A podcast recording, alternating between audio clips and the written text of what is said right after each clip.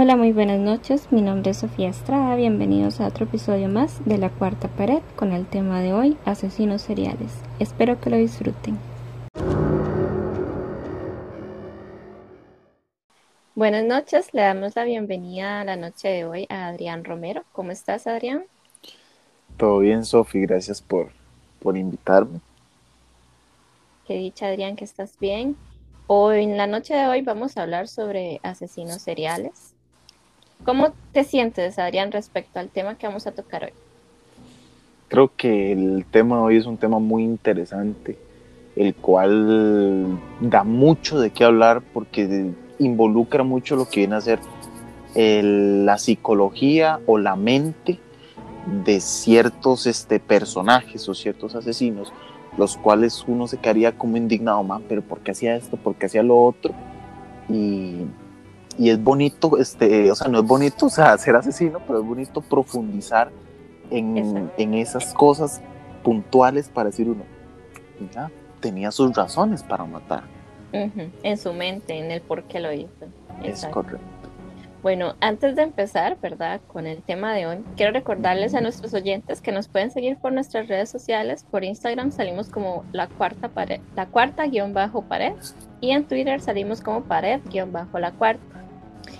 Bueno, como dije al principio, hoy vamos a hablar de asesinos seriales y quiero empezar con una frase de un asesino que se llama Charles Manson, que dice, yo soy una proyección de la mentira que vives, júzgame o senténciame, pero siempre estaré viviendo en ti. Un poco profunda la frase, ¿verdad? Una frase muy profunda, muy... Da miedo, o sea, me, o sea, si me dicen antes de morir este, e, eso, yo digo, tiene, la, tiene razón ustedes. ¿Qué más ok, bueno, dejándoles esta curiosa frase, ¿verdad? Em, vamos a empezar con, bueno, traemos tres historias la noche de hoy, ¿verdad? Eh, vamos a empezar con la historia del famoso asesino Ted Bundy. Ok, ¿quién fue Ted, Ted Bundy? Fue un asesino muy famoso eh, que empezó por allá en la década de 1974 con su primer crimen hacia una joven.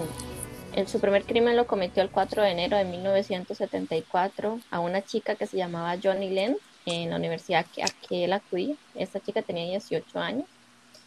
Eh, él dice que su primer asesinato hacia esta chica fue golpeándolo con una placa metálica hasta que se murió y después de que la vio muerta procedió a, a violarla.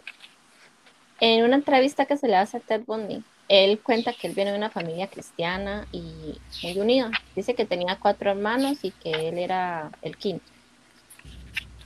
Según él, dice que cuando era joven, mientras jugaba con unos amigos, ¿verdad? Así como correteando, como quien dice, jugando al, a las traes, ¿verdad?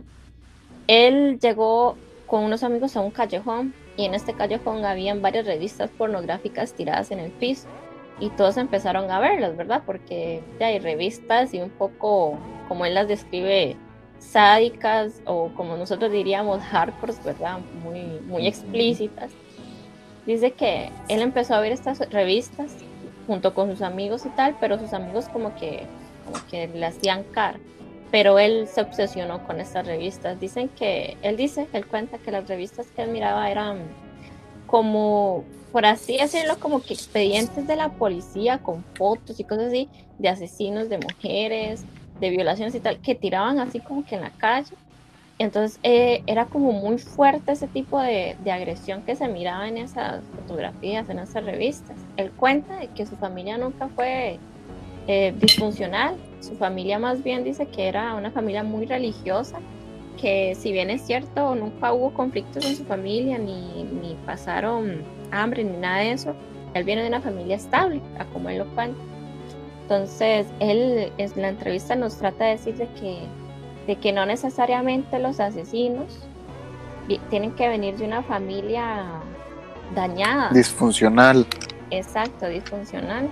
Porque él nos cuenta que su familia era, era muy religiosa, era muy cristiana y que era muy unida y que siempre hubo amor y todo eso, pero él dice que él que, ¿cómo se llama? Que la mentalidad que él desarrolló para matar personas y tal, fue a partir de esas revistas pornográficas que él empezó a consumir obsesivamente.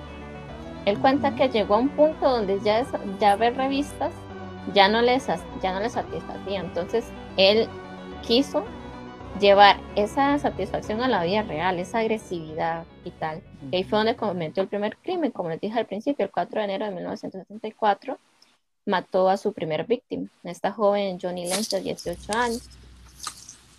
Él dice que mientras cometía el crimen, se sentía como, como poseído o como si hubiera liberado algo que tenía dentro de él como si hubiera saciado sus ganas de hacer algo de este estilo, o sea, como cuando vos tenés muchas ganas de comprarte, que sé yo, una hamburguesa de McDonald's si no tenés la plata y al fin tenés la plata y vas y te la comes y te las comes con ganas, él dice que esa, esa así era la satisfacción que él sintió la primera vez que mató a una mujer.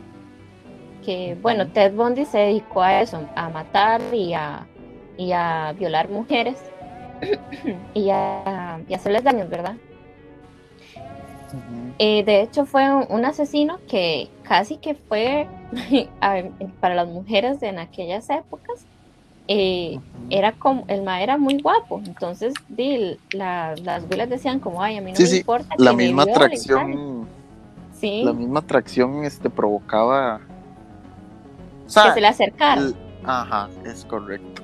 Sí de hecho, dicen de que prácticamente Ted Bundy para algunas mujeres de esa época era como un dios, o sea, no les importaba que fuera un asesino, pero como estaba muy guapo y eso, no les importaba ir y que las secuestrara, las matara y las violara, porque, y por eso, y, ahí es donde uno llega y dice, ¿por qué llegar a ese grado de, o sea, ¿qué, qué tenemos nosotros en la cabeza, nosotros como ser humano, de llegar a pensar tal cosa? Algo tan, es que también los cambios los cambios generacionales verdad y la mentalidad de, las mujeres de la época eh, no estaba tan o tal vez no era tan recurrente no, podría decir así.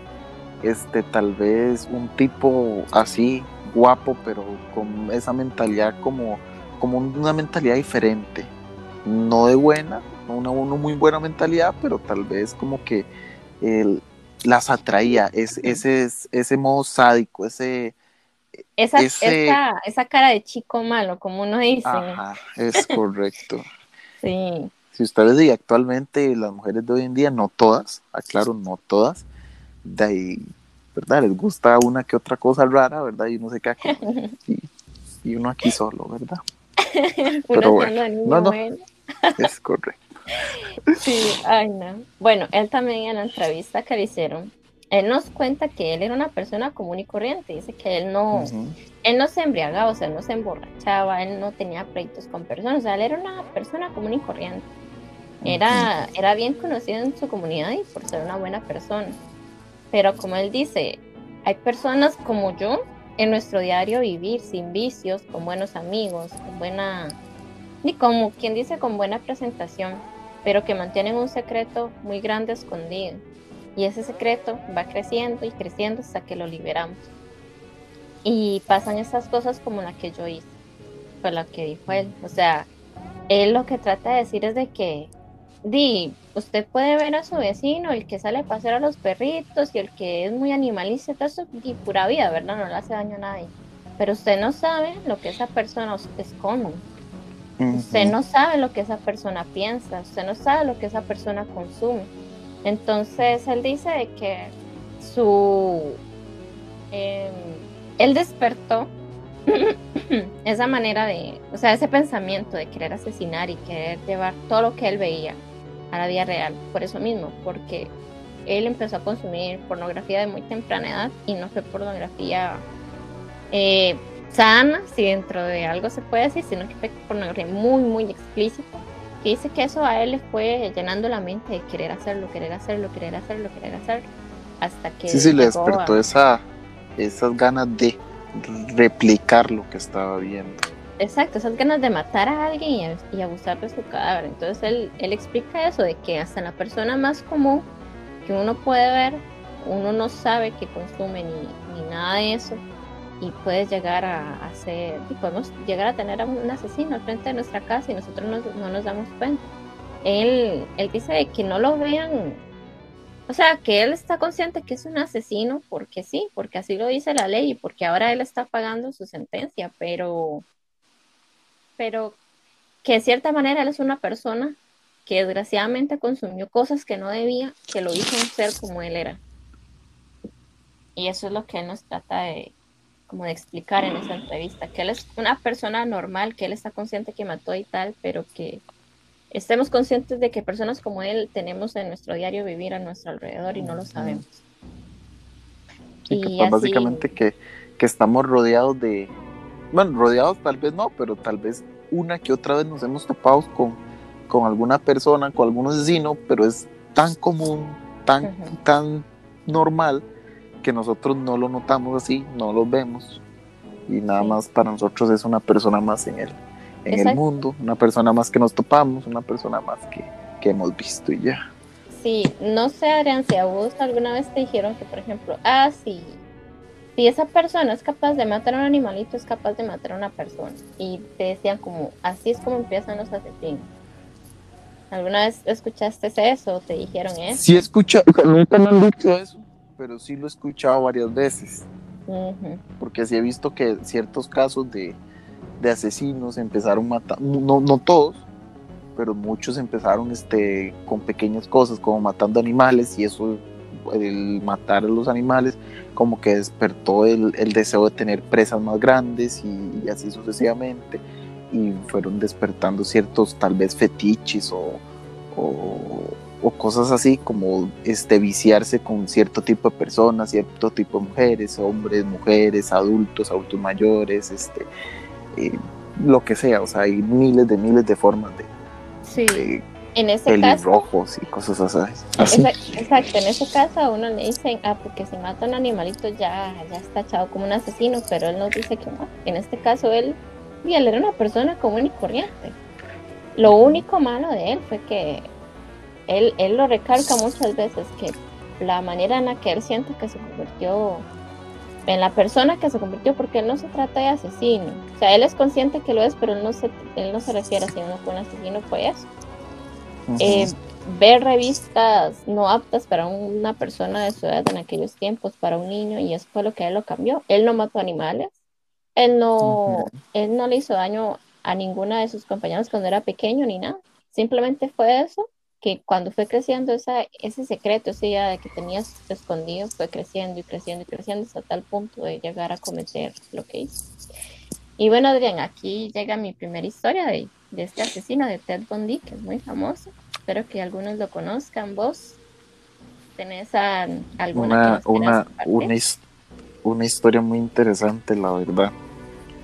Sí. Eh, de cómo personas normales se vuelven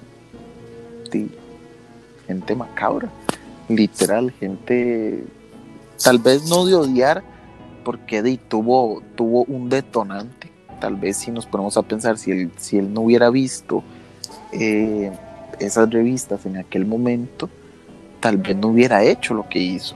O sea, tal vez hubiera cambiado su vida. Hay que, o sea, es donde uno se puede pensar, ¿qué pasa si no lo hubiera hecho? ¿Qué pasa si Exacto. Pero bueno, eso lo analizaremos en otro momento.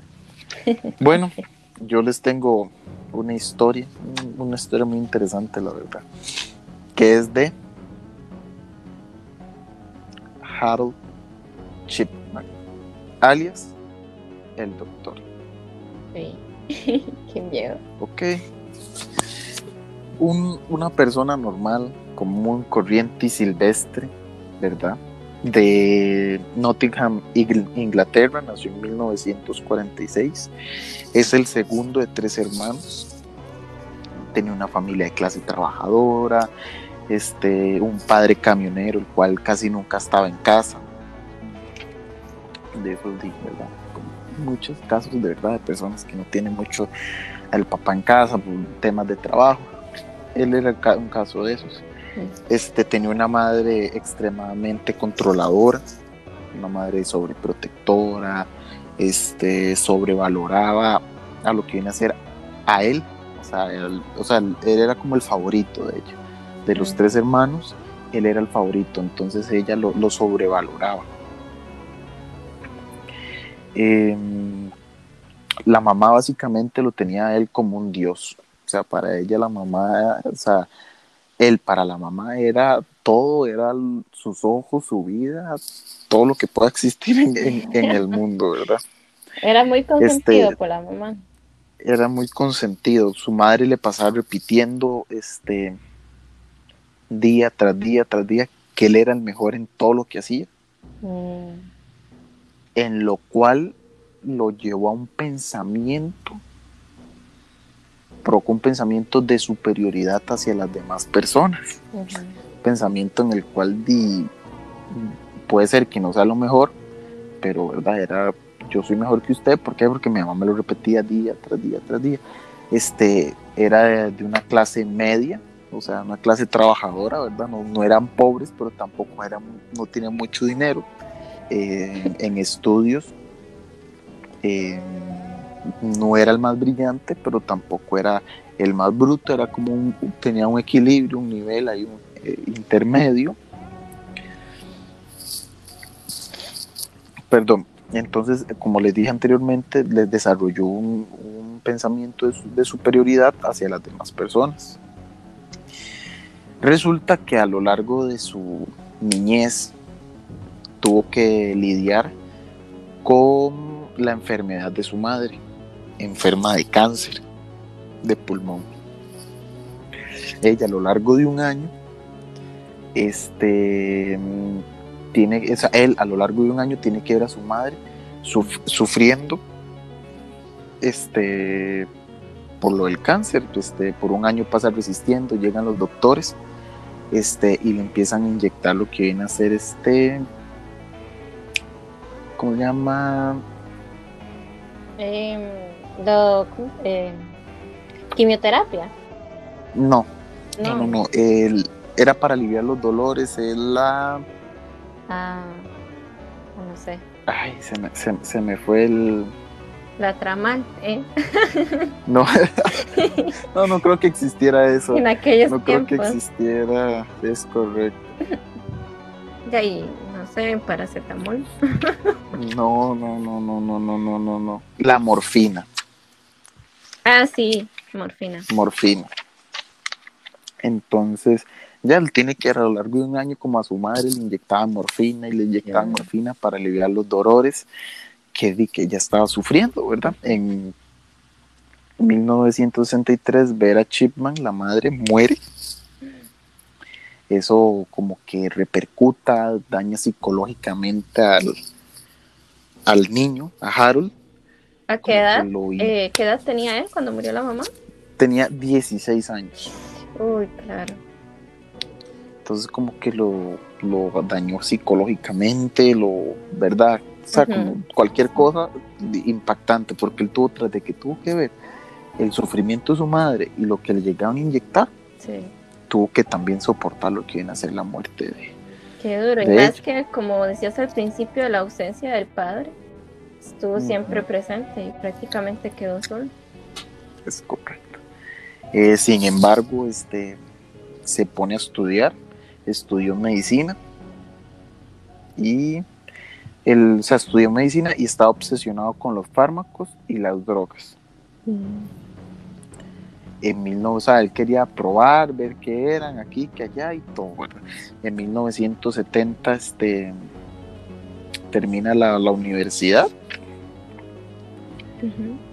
pero hay un problema, que al momento de terminar la, de la universidad queda enganchado a la morfina, se vuelve adicto a la morfina. Empieza, empezó, en ese transcurso empezó a consumir en esa adicción a los a los fármacos, empezó a experimentar qué eran los fármacos, qué, qué funcionaba, qué hacía, qué hacía este otro, porque lo quería vivir en carne propia y quedó este, este, adicto a lo, a lo que viene a ser la morfina. Este, a lo largo de su vida, como seguía ahí, este, se casó, tuvo solo una esposa, una novia y todo, la cual lo acompañó hasta el momento en que, que él muriera, ¿verdad? Eh, de la de misma forma, empezó a trabajar en una clínica cercana de ahí, de, de Nottingham.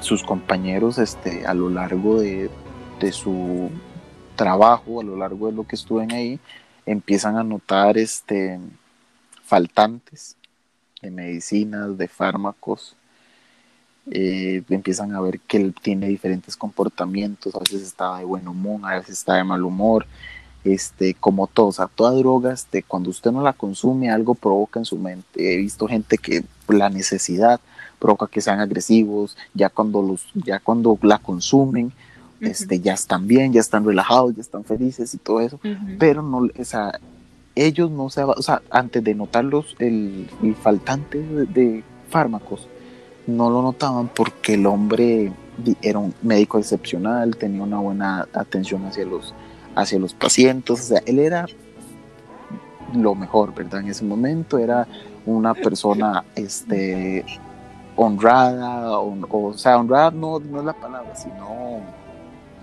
de calidad, un médico de calidad, por así decirlo. Un médico de calidad, es correcto.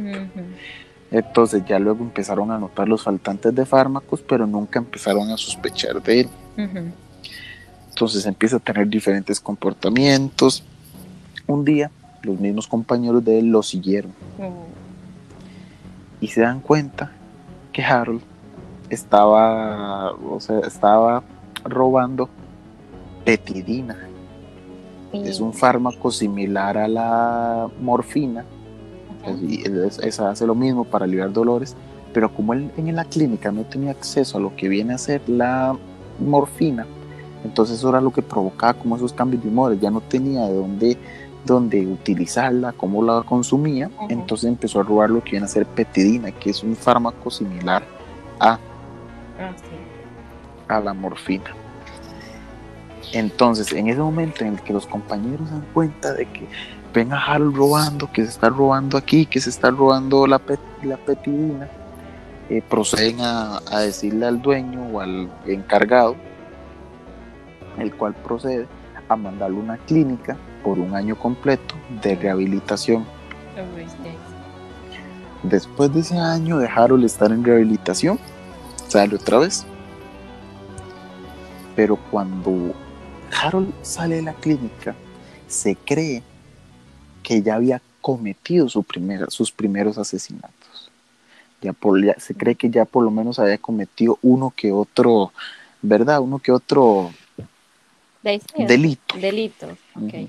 Pero antes de que, ingresara al, a la clínica. Antes de que ingresara a la, a la ah, clínica. Era un doctor el cual tenía una tasa de fallecimiento medianamente alta, pero no, no destacaba tanto por la calidad que era, o sea, porque lo opacaba el comportamiento o el, la gran fama que tenía, por decirlo así. Entonces, se cree que tenía este, ya por lo menos había cometido sus primeros asesinatos. No está comprobado, pero se creía. Al salir de rehabilitación, ya cuando pasa el año de, en rehabilitación, al salir de rehabilitación, es donde empieza su, su ola de asesinatos. O sea, Harold Chipman es conocido como uno de los, uno de los asesinos más grandes del, del world, pero es que no estamos hablando de, épocas de los años 20, 30, 40, no estamos hablando de, épocas recientes, de los 70, 60, 70 para acá. O sea, no es algo tan viejo, pero tampoco es algo tan nuevo. O sea, la tecnología tal vez no era tan avanzada, pero había ya un control ahí. Entonces, a partir de que sale de, rehabilitación es donde él empieza sus, sus, su ola de asesinatos. ¿Cómo? Cuando busca otro trabajo, sabiendo la gente de ese momento, las clínicas y todo, sabiendo sus antecedentes de adicción a la morfina, no le fue difícil el conseguir trabajo. Entonces, eh, tuvo, consiguió trabajo en una clínica cerca de, Nottingham, igual ahí, en mismo, la misma área, de, para personas adultas, esas que se esas personas adultas de que se retiran, pero no tienen padecimientos de, no están enfermos ni nada, sino que van como a una casa de retiro a pasar sus últimos años de vida de la mejor forma, ¿verdad? Y es Inglaterra y sepa la argolla más que hacía. Seguro jugaban golf y uno aquí sentado. Pero ok. Entonces, este, se le facilita conseguir el trabajo de médico y empieza a ganar fama. Empieza a ganar fama, empieza a ganar fama, empieza a atender a sus, a sus pacientes, les recetaba este, dosis de morfina, aquí, que allá, que esto y que lo otro. En, 1970, en 1992, Harold tenía una de las tasas de fallecimientos más alta que cualquier otro médico de la clínica. O sea, el hombre estaba vuelto a aceite, ¿verdad? El hombre era como ta, ta, ta, mato y vámonos. Sí, le Pero era tanta, era, era tanta la fama que tenía que no nota, no, eso era lo que opacaba. Lo que opacaba esa cifra, lo que opacaba los momentos. Como que lo encubrían. Ajá, o sea, la misma, él mismo se encubría, pero por la fama. Mm. Lo que no le pasaba por la mente a, las personas es que él estaba asesinando a esas personas. O sea, la gran tasa de fallecimientos para ellos eran de, se murió por, por cosas naturales, ya son ancianos, entonces los agarran como excusa. Pero lo que no les pasaba a la gente por la mente, los de la clínica, los encargados, era que Harold los estaba asesinando. Entonces, en ese momento, antes de que se dieran cuenta, Harold este se independiza, o sea, se, se va de la clínica porque él sintió ya como que, como que ya empezaron a sospechar, porque ya la tasa de crecimiento era muy, de fallecimiento era muy grande, como que ya se estaba dando a notar, entonces se independiza y se va.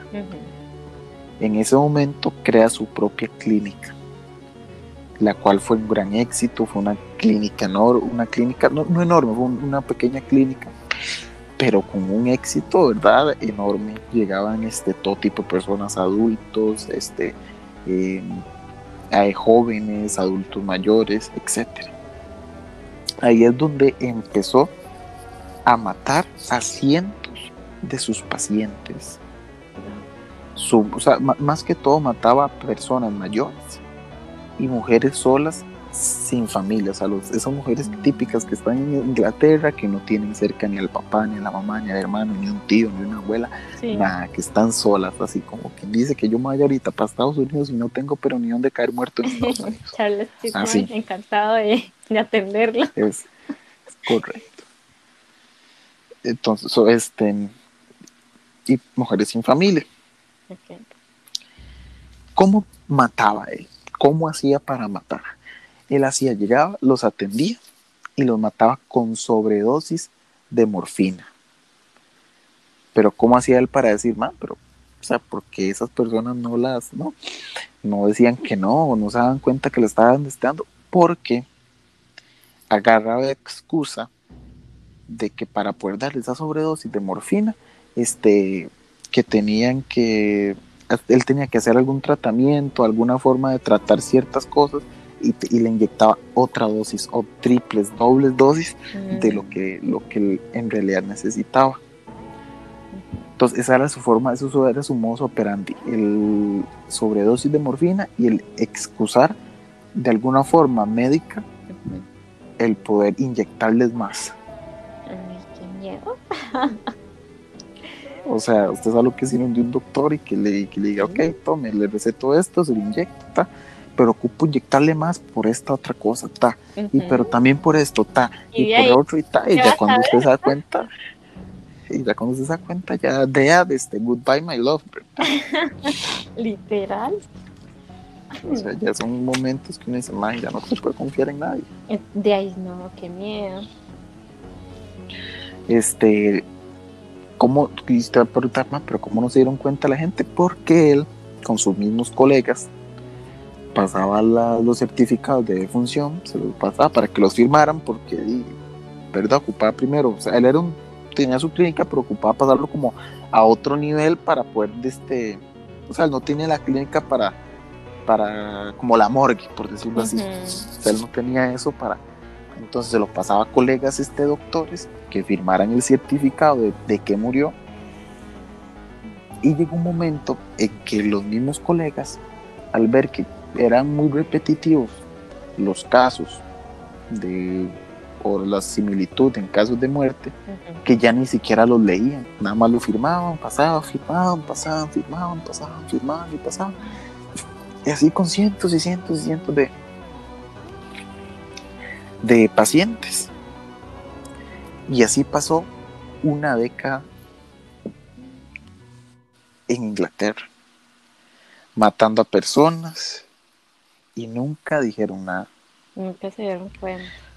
Nunca se dieron cuenta, o sea, muchos se... o sea, muchos de los cuerpos se incineraban, entonces no podían hacerle una autopsia para saber qué era lo que pasaba. Entonces, como te dije anteriormente, Harold mandaba los certificados médicos a colegas para que los firmaran. Entonces, este, y se quemaban. Entonces, algunos cuerpos los quemaban, otros no, otros sí, eso obviamente. Entonces, vamos a inculparlo de esto, pero ya había ciertos cuerpos que estaban quemados, no le podemos hacer una, autopsia, porque se elimina todo, ¿verdad? No queda ni, ni un pelo vivo. Sí. Resulta que en 1998, o sea, 1998, o sea, hace unos cuantos añitos, ¿verdad? No es tan viejo, es reciente. Para toda la gente del, del 98 que nos escuche, nos escucha alguno, ¿verdad? Tal vez se acuerde o tal vez le contaron, no se sabe. Fue el año del fallo, el año, el año donde Harold Chipman cometió un error fue el año donde no tal, eh, donde se le fue la olla, se le fue la jupa y Tommy cometió un error. Y verdad. El 24, o sea, él hacía visitas a domicilio también. O hacía visitas a domicilio, visitaba a ciertos pacientes, Tommy le doy su sobredosis, está, me voy. Días después llegaba, se murió. Ah, qué lástima, le dictaminaban eso, Tommy certificado y tal Resulta que el 24 de junio de 1998 hizo una visita, como muchas otras que ha hecho, ¿verdad? Exacto. Perdón. como muchas otras, a una señora este, mayor, no padecía de, muchas cosas, una visita como de control. Este, la señora se llama Kathleen Grandi una persona mayor, le provoca una sobredosis de morfina. O sea, él llega, le provoca una sobredosis de, morfina, la señora se muere, pero antes de provocarle la sobredosis de morfina, aquí es donde empieza el error, aquí es donde comete el error.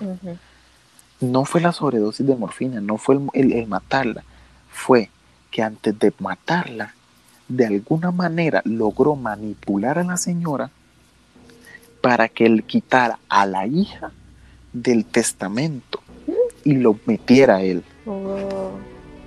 Entonces, él, él, lo peor es que logra manipular a la señora, que la señora elimina a la hija. Lo meten a él, la señora se muere, llega la hija, los abogados de la hija llegan y dicen, no, usted no tiene derecho a nada, su madre cambió el testamento y es donde ella empieza a dudar y dice, pero ¿cómo? ¿Qué pasó aquí? ¿Qué, está sucediendo? Va. Llega a la, policía, eh, denuncia, eh, llega indignada, denuncia lo, acontecido y declama que hubo una manipulación del doctor Harold Chipman a su madre. Mm. La investigación se llevó, se llevó a cabo.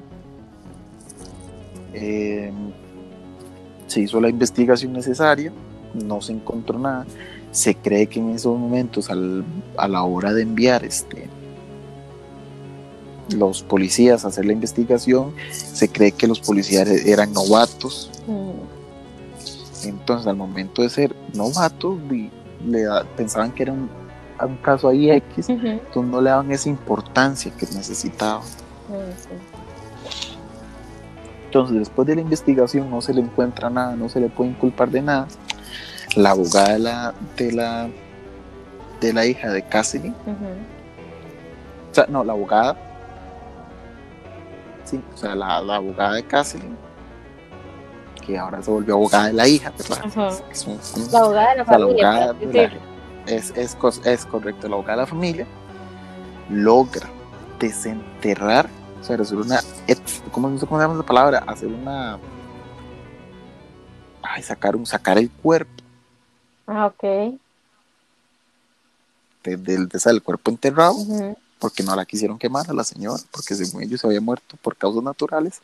Logra la abogada, logra conseguir la orden para sacar este el cuerpo, hacerle una autopsia, en el cual se encuentra una sobredosis de morfina. Uy.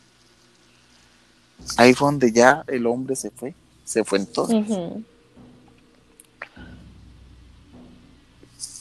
O sea, eh, se encuentra una sobredosis de morfina, la cual, gracias a la asesora, al asesoramiento de la abogada, se llega a una, se llevan las pruebas al, al, a la este, delegación, no sé cómo la llamarán en, Inglaterra, la de delegación, se llevan, se presentan las, las pruebas, el doctor se le arresta, este, se le encarcela, se le confirman, o sea, confirmados 15 muertes antes de una segunda investigación, ¿verdad? Antes de, antes de una segunda investigación se le confirman 15 muertes, le dan 15 cadenas perpetuas.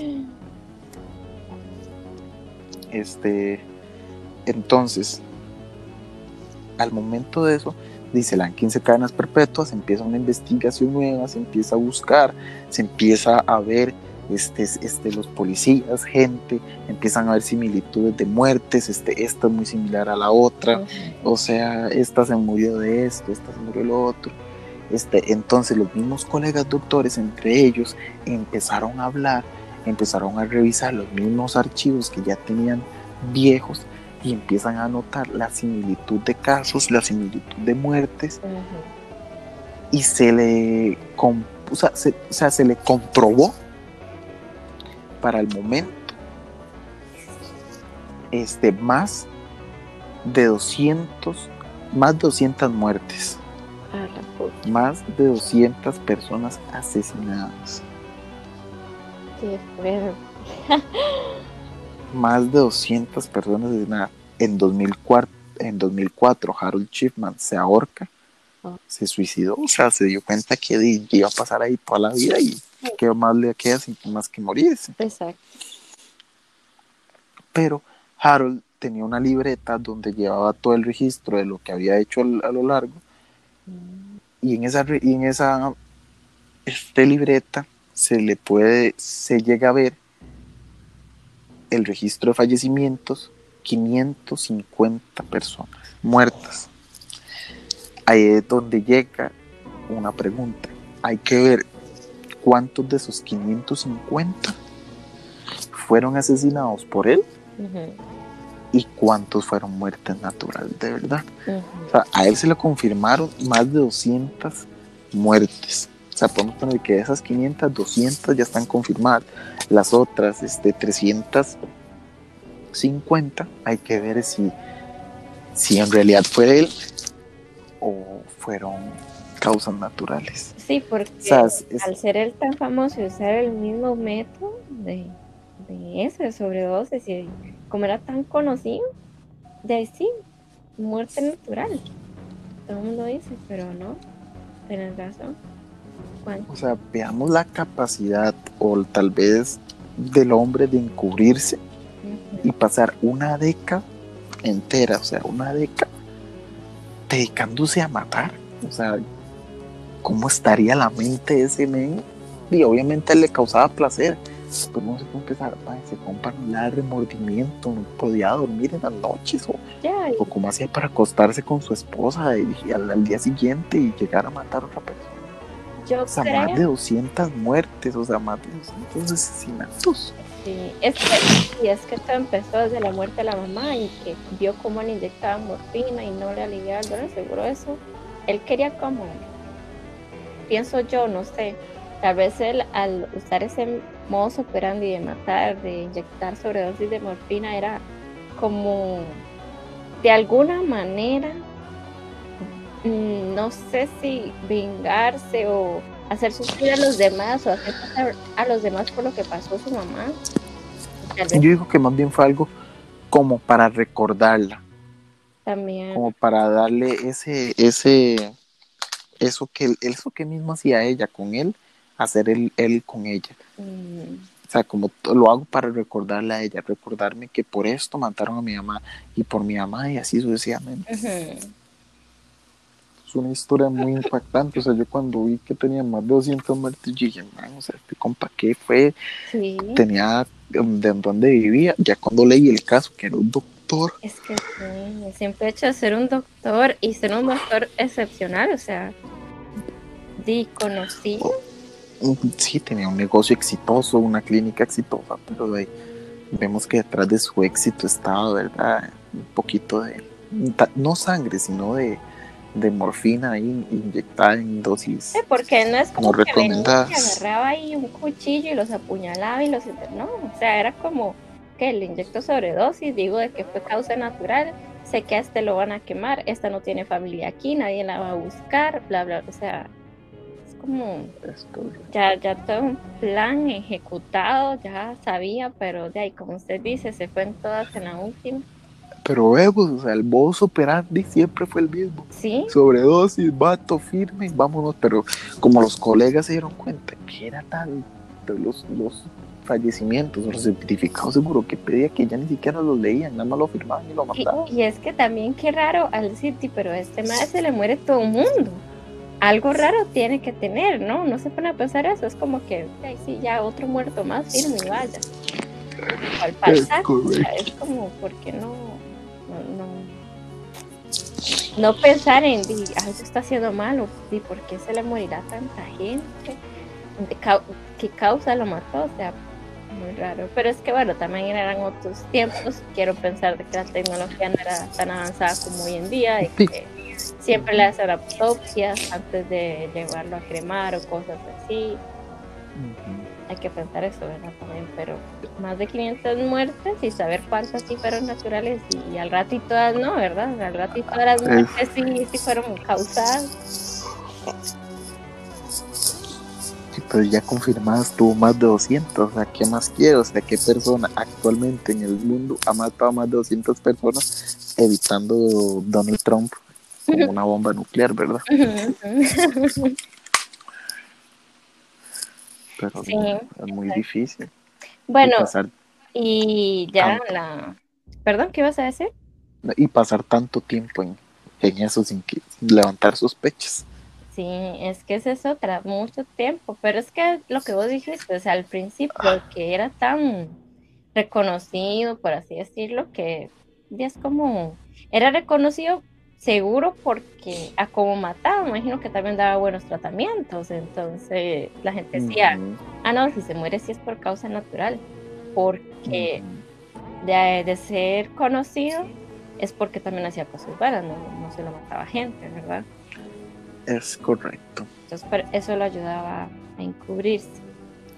Bueno, y ya la última historia que les traemos la noche de hoy es la historia de Aileen Warnos, ella fue una asesina. Bueno, qué emoción. fue una mujer asesina, ¿verdad? Porque no, no solo los hombres matan personas, también las mujeres.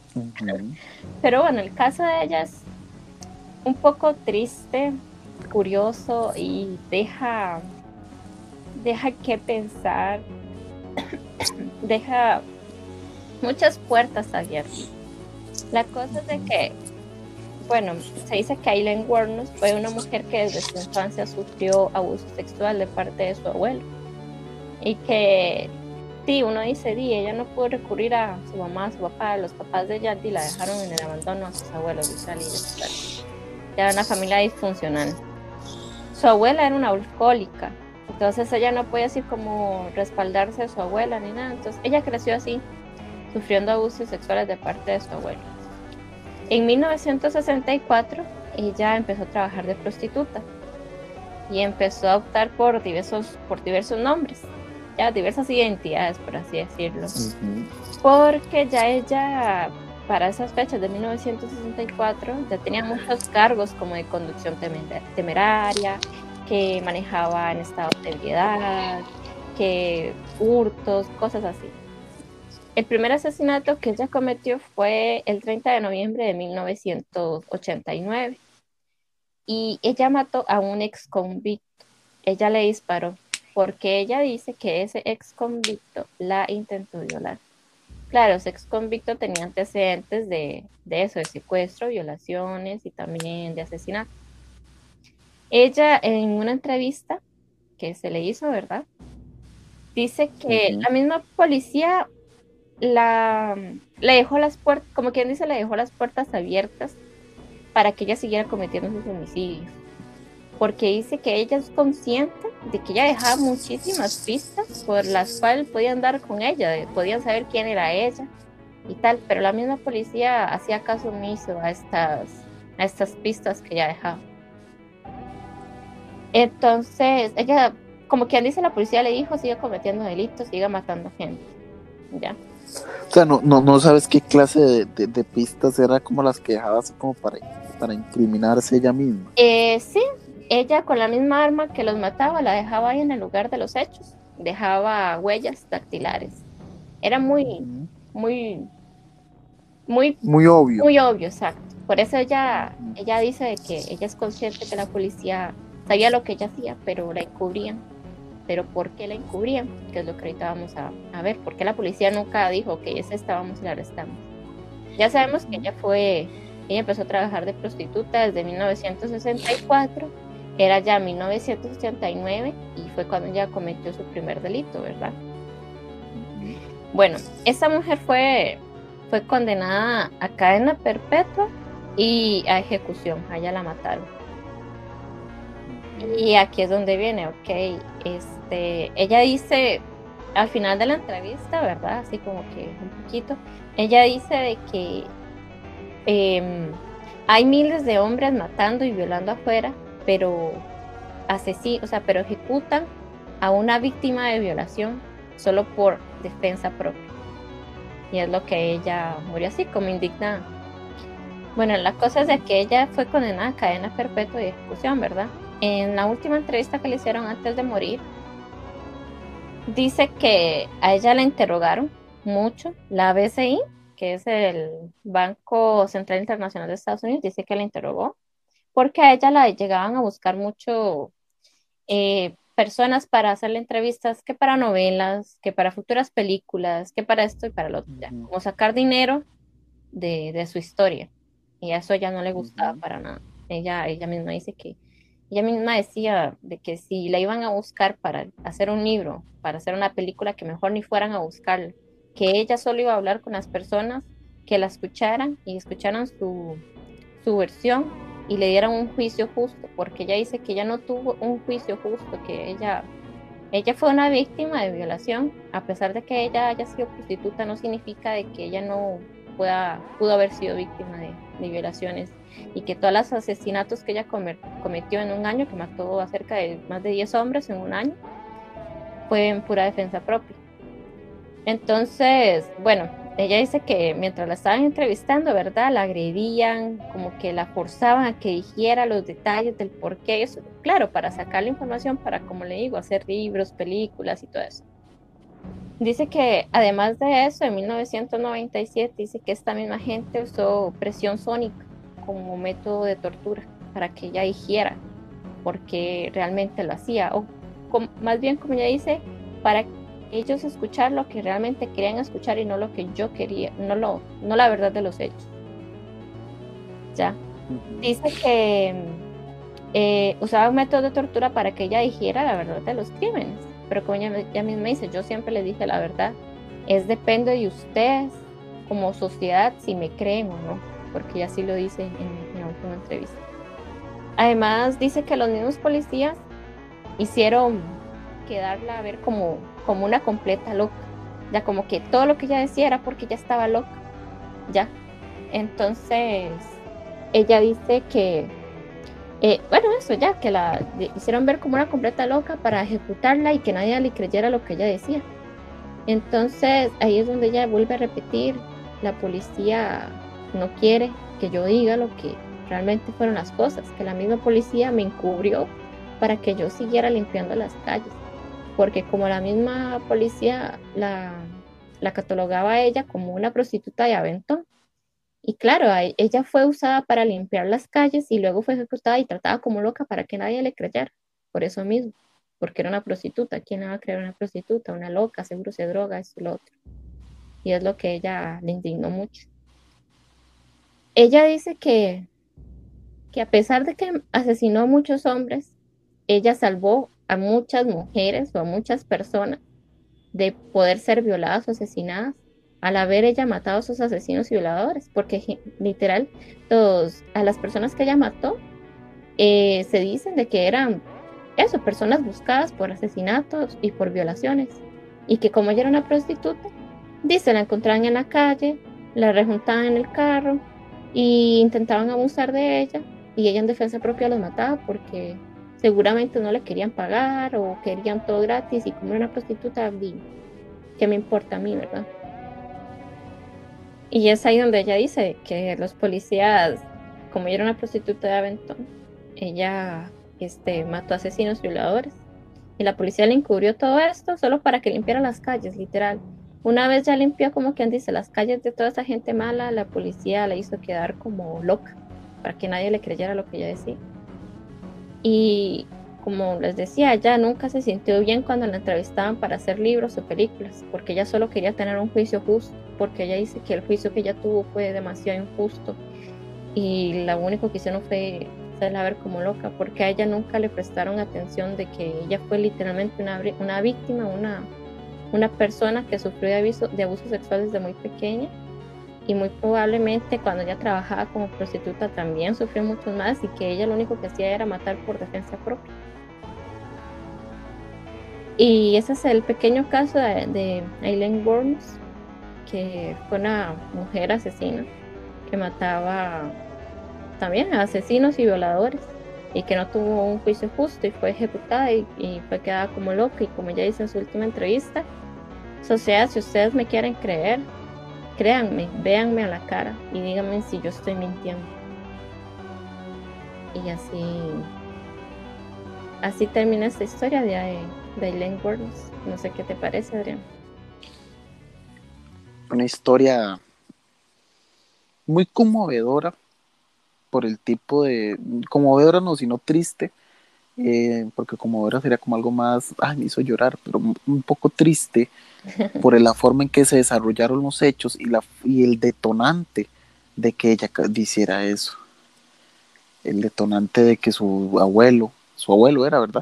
Este, la abusaba, este, la abusaba, abusaba de ella durante sepa, sepa cuántos años, hasta que ya se convirtió en, o empezó a trabajar en lo que viene a ser este en la prostitución. Sí. Entonces, di ya ella, este, el detonante de ella fue, este, man, mi abuelo me abusaba, esto aquí, el daño psicológico, el daño, el daño psicológico a lo largo de, todos esos años que tuvo que sufrir eso, di ya es mucho, ya es muy grande. Tras de todo tuvo un ejemplo, no sé cómo se dijo, no se podía respaldar en su abuela, la cual era alcohólica, entonces tampoco tenía un ejemplo así como que muy bueno de vida, y vemos que también di, eh, ejerció eso que, le enseñó su, su, abuela, el, alcoholismo, porque tomaba, conducía con, con altos grados de, alcohol en la sangre. Ya luego se llevó a, ya llevó a cometer su primer, su primer, asesinato, seguro ya en forma de deliberación o, o así, pero es muy triste porque uno dice, man, tal vez las cosas hubieran sido diferentes si los papás, primero que todo, no le hubieran abandonado y se le dejan allá a los abuelos. Sí. Y tal vez si la abuela, o si la hubieran hecho eso, tal vez si la abuela no hubiera sido alcohólica, hubiera sabido, ella, ella hubiera sabido que se podía refugiar en la abuela y le hubiera contado lo que estaba pasando. Entonces ella tal vez la abuela acciona. Las cosas hubieran sido distintas, tal vez ni siquiera estuviera muerta en este preciso momento, estuviera tal vez con 100 millones de años, pero ahí estuviera sentada disfrutando sus 100 millones de años. o sea, son, son cosas que uno dice, man, y la gente tal vez los que, los, quienes me preguntan, los asesinos, se, los asesinos nacen o se hacen. O sea, son temas de, de, la segunda parte de este podcast que vamos a analizar, pero o sea, son temas muy interesantes, muy puntuales son. Sí. Porque es, es algo que uno tiene que analizar bien, ver diferentes perspectivas, este, para poder decir, man, ok, pasó esto, esto y esto, y tal vez hubiera remediado con, esto otras, con estas otras cosas. Exacto, y los tres casos que trajimos hoy son, sus inicios son muy distintos. Por ejemplo, el primero que hice yo de Ted Bundy, eh, la familia de él era muy unida, muy, muy cristiana, muy amorosa, esto y lo otro. No era una familia disfuncional. Luego el suyo, ¿cierto? Que él, bueno, si bien es cierto, el papá nunca estuvo presente, pero estaba la mamá y, para, y él para la mamá era como su máxima adoración. La mamá siempre estuvo ahí, lo quería mucho. Y en el caso ya de Aileen Warner no tenía ni mamá ni papá, el abuelo la abusaba, el abuelo no alcohol, o sea, estaba sola. O sea, hay tres casos distintos y muy interesantes. como, como conclusión a este podcast, ¿Qué quieres agregar? ¿Qué más te parece como interesante estos tres casos? Aparte estos tres puntos que di yo, de que los inicios de estas tres personas fueron muy distintos. Y como te dije anteriormente, o sea, es, eh, difícil dar un, un, tipo de conclusión, pero vemos que los tres casos que trajimos, este, sus inicios son distintos y no, o sea, no uno puede decir más, comparten cierta psicología, ciertas cosas, porque no, lo único que comparten es que mataron. Pero el modus operandi cada uno fue distinto, la cantidad de personas fue distinta. No podemos decir, man, es que los asesinos se definen por clases sociales, por esto, por familias disfuncionales. No, trajimos un caso de una familia perfectamente bien y una familia completamente mal, disfuncional, que uno dice, mal, no. O sea, los asesinos seriales no se definen por, por la clase social, por su familia, por, por cosas así, sino que yo creo que son situaciones de vida los cuales detonan ese tal vez, no sé, pongámosle que un, un pensamiento ahí encadenado o como en un cofrecito que está en la mente, que tiene que haber algo así muy grande que lo detona para decir, se abrió la caja y voy a ir a hacer esto, voy a ir a matar, voy a ir aquí. En el, en el caso del, del en el primer caso, de ahí vemos este al hombre ahí vuelto, vuelto aceituna, ¿verdad? El hombre. Con las revisticas, dice. o sea, las revistas fueron todas para él. Eso fue el detonante mental para él. En el segundo caso, el detonante fue la muerte de la mamá y, la, la, lo que utilizaban para aliviar a la mamá. Y en el tercero de fue el abuso de, la abuela, el daño psicológico y todo eso que tuvo desde pequeña. Entonces, yo creo que sería eso, tal vez ya en el, en el otro podcast podemos analizarlo más a, profundidad, ya, ya no tal vez no ver tanto la historia de la persona, sino más el lado psicológico, profundizar más. Estas tres mismas personas, sí, para... Es correcto. Para no irnos muy allá, porque si no, no van a entender y quién fue este, sino ya que ya sabemos quiénes fueron estas personas, entonces en el siguiente podcast, analizar el, el lado psicológico del, del, O sea, ya sabemos el por qué empezaron, pero psicológicamente por qué desarrollaron eso. Y bueno, este, muchas gracias por escucharnos una noche más en nuestros podcast de la cuarta pared. Espero que les haya gustado. Recuerden que nos pueden seguir por nuestras redes sociales, en Instagram como la cuarta-pared y en Twitter como pared-la cuarta. Les habla Sofía Estrada y Adrián Romero. Muchas gracias. Buenas noches.